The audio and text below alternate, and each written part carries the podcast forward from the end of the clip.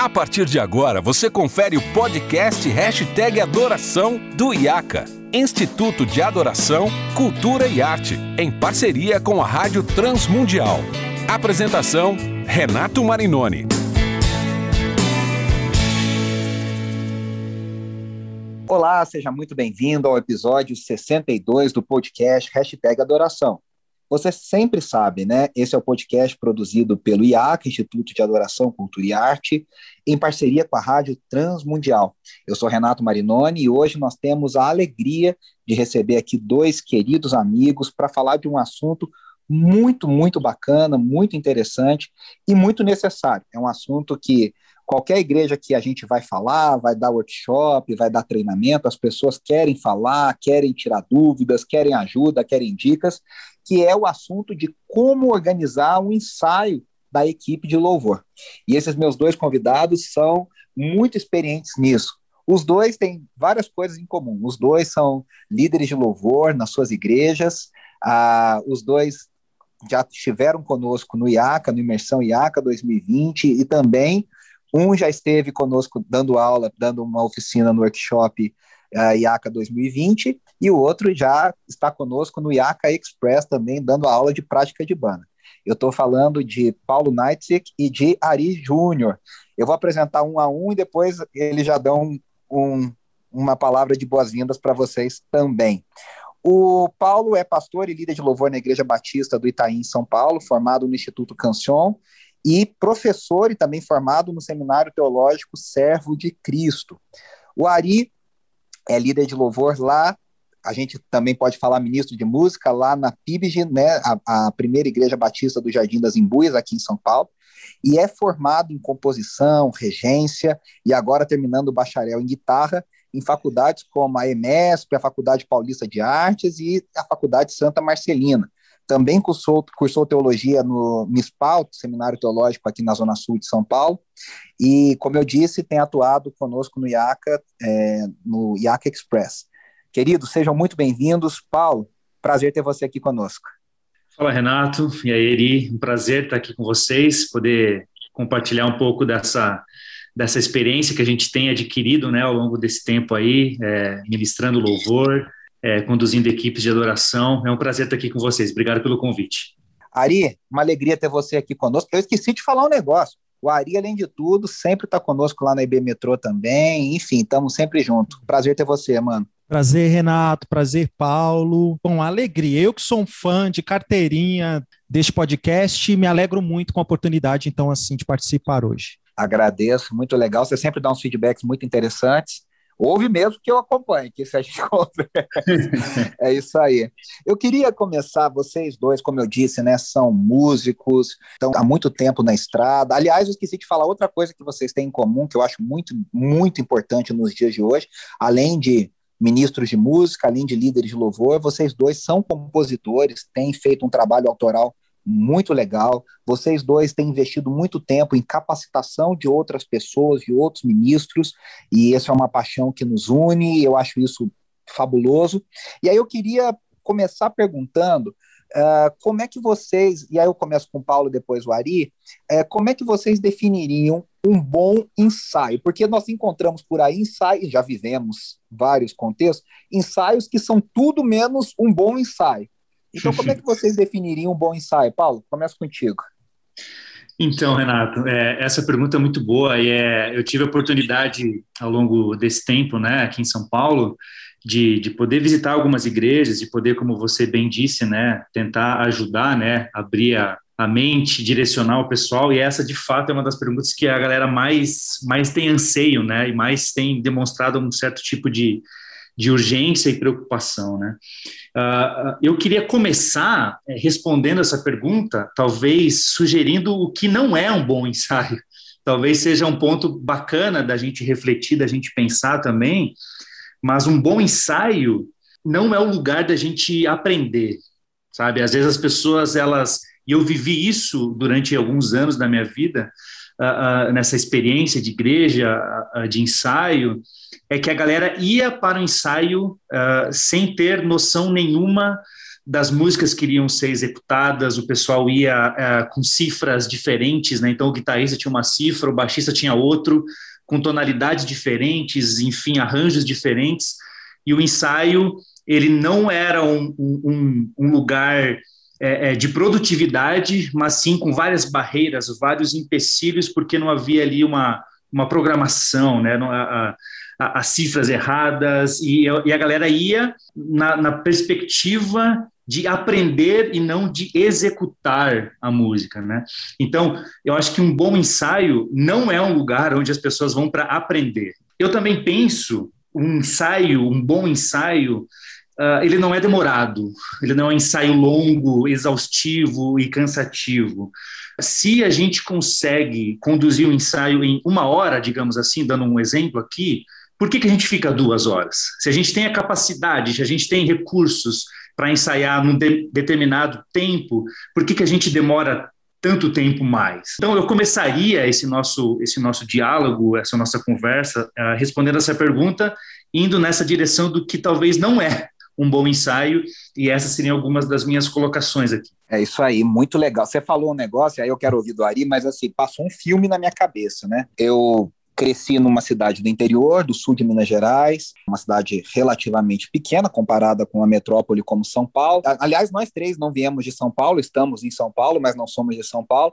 E aí é uma coisa interessante, né? Porque a gente ia nos anos 90 ministrar e tudo, e o ensaio era depois da escola dominical, então era antes do almoço, depois da escola dominical. E aí era o tempo que a gente conversava, batia papo, matava a saudade um do outro, e ninguém sabia o que ia cantar, porque não tinha líder de louvor, decidia-se ali na hora o que ia cantar. Eu tinha uma pasta de cifras anotada à mão por uma amiga que uh, tocava teclado melhor do que eu, e ela ia anotando as cifras ali na hora, então eu tinha uma pasta, sei lá, com cento e tantas, duzentas músicas anotadas à mão, na letra dela, porque ela fazia ali na hora. Então era assim, era uma improvisação, era um, um caos, né? E, e, era tudo menos produtivo. Ari, eu queria te ouvir nessa, nessa introdução que o Paulo deu, o que, que para você é um bom ensaio? Legal. Olha, além de tudo isso que o Paulo já falou, eu resumiria, Renato, que um bom ensaio é aquele que de fato prepara em grandes e pequenos detalhes e dá uma segurança real para o momento da administração. Muito embora a gente tenha questões que possam mudar o rumo do momento do ensaio até o momento da administração, dependendo do dia do ensaio, da hora do ensaio, para mim a resposta em relação à produtividade mais certeira tem a ver com o momento da administração, o quanto nós estávamos preparados na hora de ministrar. Ou seja, quando as coisas derem muito erradas no momento da administração, antes de mais nada, puxem na sua memória como é que foi o seu ensaio eu tenho certeza que em quase 100% das vezes você vai perceber que o problema começou lá. Quer saber se o ensaio foi produtivo para você? Vou aí dar mais uma dica. Quando tiver faltando aí uns 3, 5 minutos para começar o culto, para começar a ministração, que não dá tempo de fazer absolutamente mais nada, faz o seguinte, dá uma olhada para o seu set list. Se você souber de tudo que vai acontecer em cada música, a sua parte, se você tiver seguro, se você vai ter certeza do que vai rolar, você pode saber se o ensaio foi produtivo. Agora, se você tiver com muita dúvida, se você tiver muito inseguro, talvez para mim essa é uma boa resposta que seu ensaio não foi produtivo. Isso serve, inclusive, para mim como um termômetro, um medidor. De uma escala de 0 a 10, por exemplo, quanto, quanto você está seguro na hora de tocar? Para mim, isso também é uma resposta de 0 a 10, o quanto seu ensaio foi produtivo ou não. Posso contribuir? É, acho muito interessante esse ponto de vista que o Ari destacou, faz todo sentido. Mas, mas é bacana também a gente é, observar como as igrejas têm dificuldade de ter, de fato, um tempo é, é, é suficiente de ensaio, né? Eu, você contou a, a tua experiência, eu com certeza passei pela mesma situação, onde a gente ensaiava ali uma hora, às vezes até menos que isso antes do culto, né? E eu vejo como as igrejas têm uma certa dificuldade, né, de, de conseguir construir uma escala aonde talvez o ensaio possa ser eh, em uma outra data que não seja a, a data do, do culto. É? Aqui, pela graça de Deus, por enquanto, na nossa igreja, a gente tem conseguido realizar isso. Nós ensaiamos um dia antes, ensaiamos no sábado, né? E, e, e, por que, que eu comento isso? Porque eu tenho percebido, eu vivi as duas coisas já, né? O ensaio em cima da hora e o ensaio antecipado. E como é, é, o ensaio se torna mais leve, é, produtivo, quando a gente de fato tem tempo para conseguir focar, é, é, é, estudar, se concentrar, porque o Ari estava trazendo esse ponto de vista. Às vezes esse ensaio muito em cima da hora, ele é um ensaio é, corrido, apertado, e a pessoa às vezes fica nervosa porque não conseguiu passar todas as músicas direito, e ela leva esse nervosismo para a ministração, então já tem um nervosismo de ministrar, né, com a igreja presente, né, todo mundo até hoje tem aquele frio na barriga, né, eu pelo menos Sim. toda vez que eu vou ministrar hoje eu fico nervoso, fico com aquele frio na barriga, e, e então somando esses nervosismos, né, se a gente conseguisse como igreja, e eu sei que cada uma tem a sua realidade e as suas dificuldades também, mas o ensaio sempre antecipado, eu percebo que tem gerado mais efetividade, tem sido mais produtivo. Mas, um parênteses, né? Cada caso é um caso. Às vezes, a, qualquer coisa que der, o nervosismo às vezes começa no ensaio que é antes do culto. Por quê? Porque qualquer coisinha que dá errado, que você olha para o relógio e vê que está chegando o horário do culto, aquilo já traz uma certa insegurança, já te traz um certo nervosismo. Um dia desse, dando um exemplo prático, acabou a bateria do contrabaixo. Ele era um contrabaixo ativo, e para você achar uma bateria 9 volts num domingo de manhã, gente, que terrível que foi. Então é um exemplo, né? É, você fica ali com deadline, né? Você fica ali com o limite de tempo, as pessoas começam a chegar, e, a, e a, é uma cena, para mim, cheira muito a final dos anos 90, começo dos anos 2000, que a gente tinha essa bagunça generalizada nas Sim, equipes de louvor. E, que, é, que a, que a coisa do o pessoal tá chegando para o culto e você, a equipe de louvor tá lá cantando, passando, fazendo uma bagunça lá também, desesperada. É, e aí, vocês falaram algumas coisas, eu quero comentar algumas coisas para ouvir mais de vocês em cada ponto. Uh, o Paulo falou aí da questão. Vocês dois tocaram muito nessa coisa, né? Uh, o ensaio às vezes não é bom e na hora sai pior. Eu aprendi isso com o, regente, maestro Robinho, lá da Lagoinha, foi professor do CTMDT todos os anos de existência do CTMDT. O Robinho sempre, sempre diz: o Robinho tem mais de 45 anos de experiência regendo coral, uh, preparando vocais e tal, né, inclusive diante do trono. E ele sempre fala: se no ensaio saiu nota 9, na hora vai sair 7 para baixo. É, uhum. se, se no ensaio saiu 10, na hora não espere um 10, vai sair de 8 para baixo, porque na hora do vamos ver tem essa adrenalina que o Paulo mencionou, esse frio na barriga, essa, essa situação. Então o ensaio sempre tem que ser é, de 10 para cima, né? Essa semana eu estava vendo uma série, aliás, eu recomendo para todo mundo, o Tudo ou Nada do, do Manchester City, do Pep Guardiola, a temporada 2017-2018, que eles venceram a Premier League.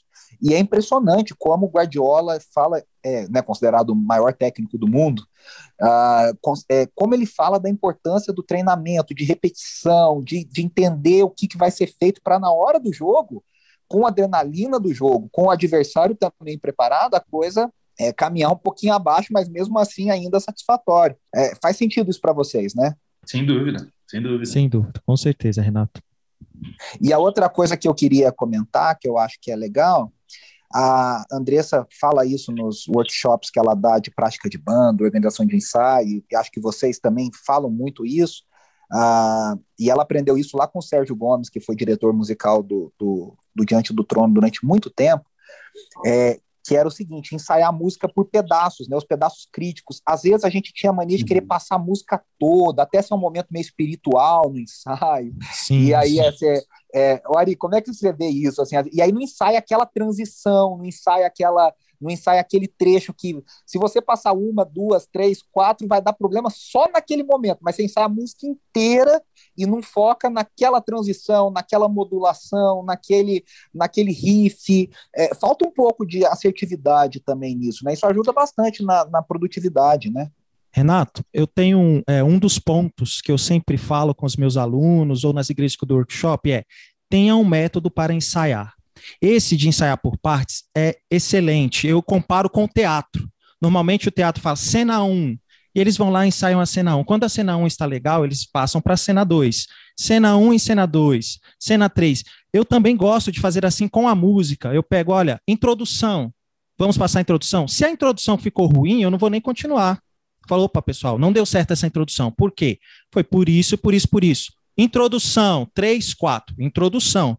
Deu certo? Segue. Verso 1 ensaiou o verso 1. Então, acho esse, esse método ótimo. Esse que você falou de ensaiar partes mais críticas, com mais ênfase, excelente.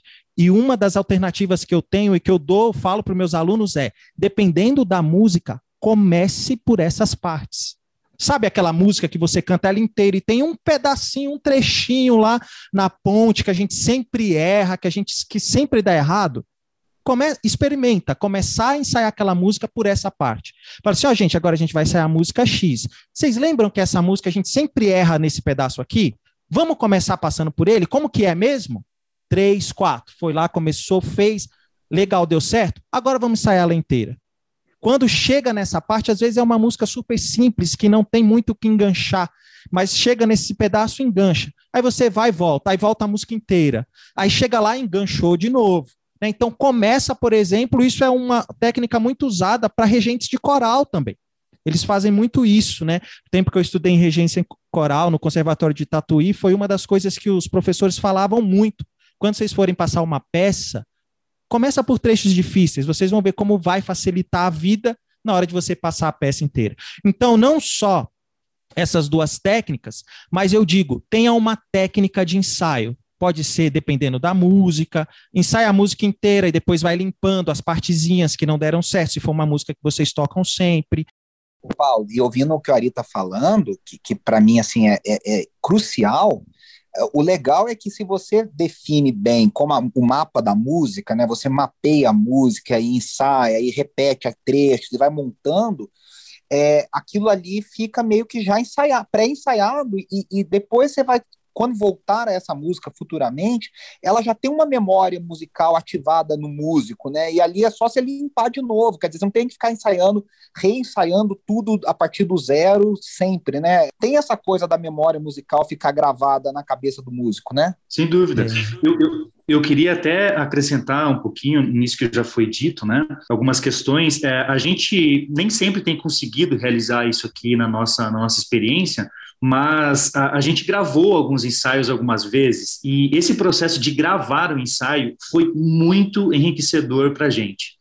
Porque se a gente está ali, está tão é, focado e empenhado, cada um no seu instrumento, que a gente às vezes até perde a noção do todo. A gente fica tão focado, cada um no seu instrumento, e às vezes falta ali alguém para observar o todo. Né? E quando a gente grava o ensaio, que não precisa ser nenhuma gravação sofisticada, né? mas uma gravação de celular até mesmo, depois ouvindo a gente consegue poder a gente consegue observar com mais detalhes uh, uh, se de fato ficou bom se de fato não ficou embolado se algum instrumento não passou por cima do outro e algo nesse sentido. Então eu, eu daria também essa dica esse incentivo Uh, que é super fácil de ser feito, né? Grave o ensaio, grave as partes mais delicadas, grave as partes onde vocês mais têm dúvida, porque vocês vão ter ali uma gravação e ninguém vai poder dizer, ah, não sei o que aconteceu, porque vai estar nítido qual foi o problema naquela parte específica da música. Eu queria ainda uh, só acrescentar também um aspecto da que a gente não deve ser relaxado quando a gente está ensaiando, quando a gente está ali se preparando. Eu digo esse relaxado, não quero ser aqui uh, um aspecto muito negativo da palavra, né? Mas às vezes a gente fala assim, ah, tá bom assim, vai assim mesmo, ninguém vai perceber, a igreja não vai notar, ninguém, ninguém vai perceber isso aqui. Uh, e na verdade essa é uma frase que ela pode estar revelando que nós estamos sendo desleixados com aquilo que estamos fazendo, né? Se não tá bom, se não estamos sendo excelentes, a gente deve trabalhar um pouco mais, a gente deve continuar nesse trecho da música, nessa parte, até que de fato ela fique boa. É, isso para mim é uma coisa muito, muito séria e eu queria caminhar para o final desse episódio, passa muito rápido, falando justamente sobre isso. O Ari, tudo isso que vocês estão falando, para mim, parece sim claro e nítido, mas pode ser que para algum ouvinte nosso isso ainda não tenha acendido uma luz, de que a, o primeiro passo para um ensaio excelente é a preparação de quem vai liderar o ensaio. A pessoa que vai liderar o ensaio, ela tem que chegar lá antes de quem vai estar sendo ensaiado, que também tem que se preparar. A gente vai falar isso no próximo episódio. Mas assim, é, o líder do ensaio, a pessoa que vai comandar, o líder de louvor, seja o líder da banda, enfim, o nome que a gente for dar ou a função que a pessoa tiver, essa pessoa tem que estar muito preparada para comandar o ensaio e saber exatamente o que vai acontecer, né? Sim, Renato. É, eu chamo essa etapa de pré-ensaio. É uma etapa, assim, indispensável para o sucesso do seu ensaio. E para mim, a principal ação desta etapa é a tomada de decisões. Depois que você já escolheu as músicas, você precisa pensar como se fosse uma pré-produção, né, o que a gente chama no meio da produção musical. Você precisa definir a tonalidade, o andamento, a forma, né, o que você falou de mapa, né, a versão. Quantas músicas têm versões inúmeras? Se você colocar só o nome da música lá, as pessoas vão se confundir. Então, saber se a sua versão é compatível com o nível técnico da sua equipe. Às vezes você escolhe uma versão que tem uma coisa que o seu baixista não consegue fazer. Você precisa pensar nisso antes. O máximo de decisões que você puder tomar para quando você chegar no ensaio, as coisas estejam bem na sua mão, as coisas estejam bem preparadas. Você pode ter certeza de que vai trazer aí uma possibilidade muito grande de sucesso. Hoje em dia, Renato, eu costumo dizer que a gente toca de três formas: ou a gente toca fiel a uma gravação, ou a gente toca é, meio a meio, né? Você pega uma referência, usa muitas coisas da música, mas você faz adaptações por diversas, por motivos diversos, né? Que são é, às vezes você não inúmeros. Consegue, você, às vezes o arranjo não é congregacional, às Exatamente. vezes é um difícil, tem esses motivos que você está falando, né? Exatamente. E a terceira é quando a gente cria um arranjo. A gente às vezes faz muito isso com canções antigas. Você pega um arranjo do zero. Né? Então a gente tem essas três possibilidades. Todas as três precisam ser bem preparadas. As três. Se você vai, é, se, se você vai pegar uma música antiga e criar um arranjo do zero, tente gravar pelo menos um voz violão de como vai ficar o desenho da música inteira, se vai ter um espaço para solo, sabe? Se você não, não tiver recursos, é, equipamentos para fazer uma pré-produção uh, melhor, né? Gravando mesmo coisas, uma bateria, alguma coisa assim. Enfim, resumindo, tente chegar o mais perto possível que você quer.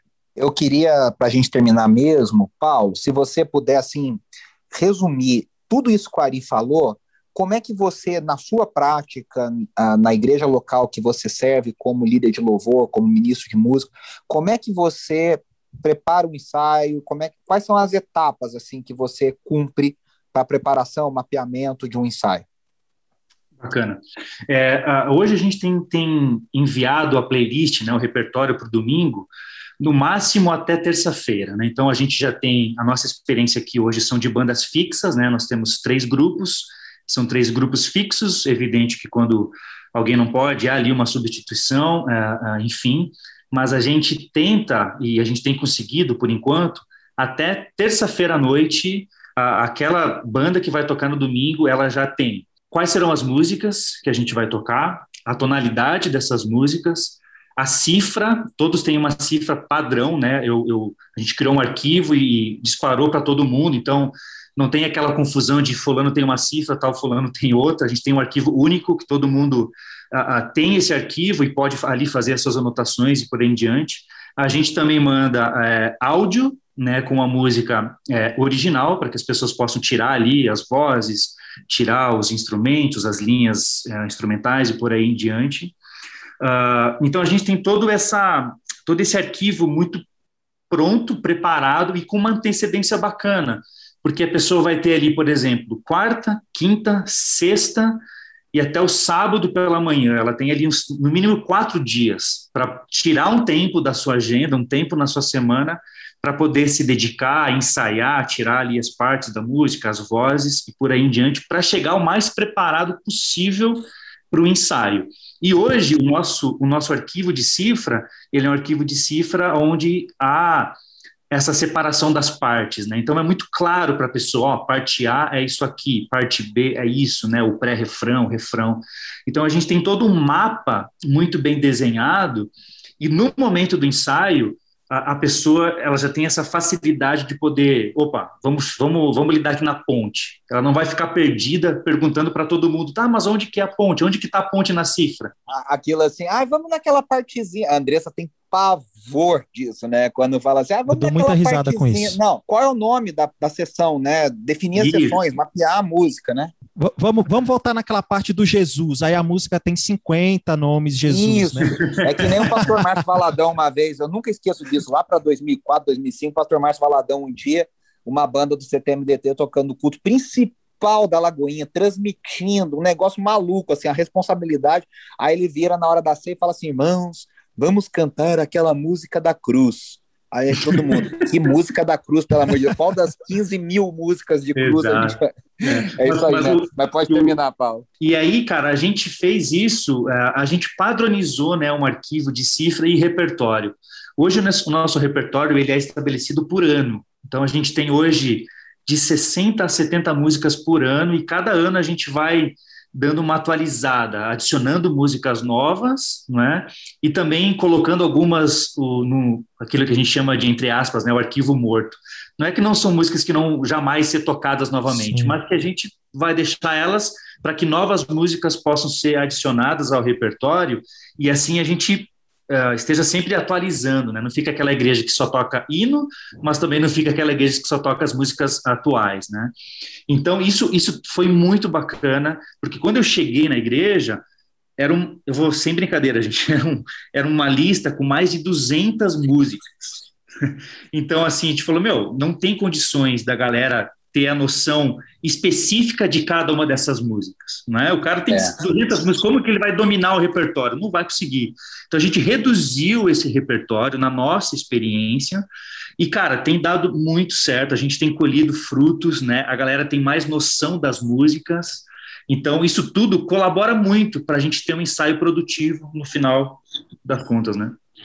Muito legal. A gente tem muito assunto para conversar ainda, então eu vou já avisando que o Ari e o Paulo vão continuar conosco no episódio da semana que vem, e a gente vai falar sobre várias dificuldades que ouvintes nossos trouxeram para a gente. A gente fez a pergunta durante a semana na, da gravação, quais eram as dificuldades que as pessoas queriam que a gente falasse e trabalhasse aqui nesses episódios.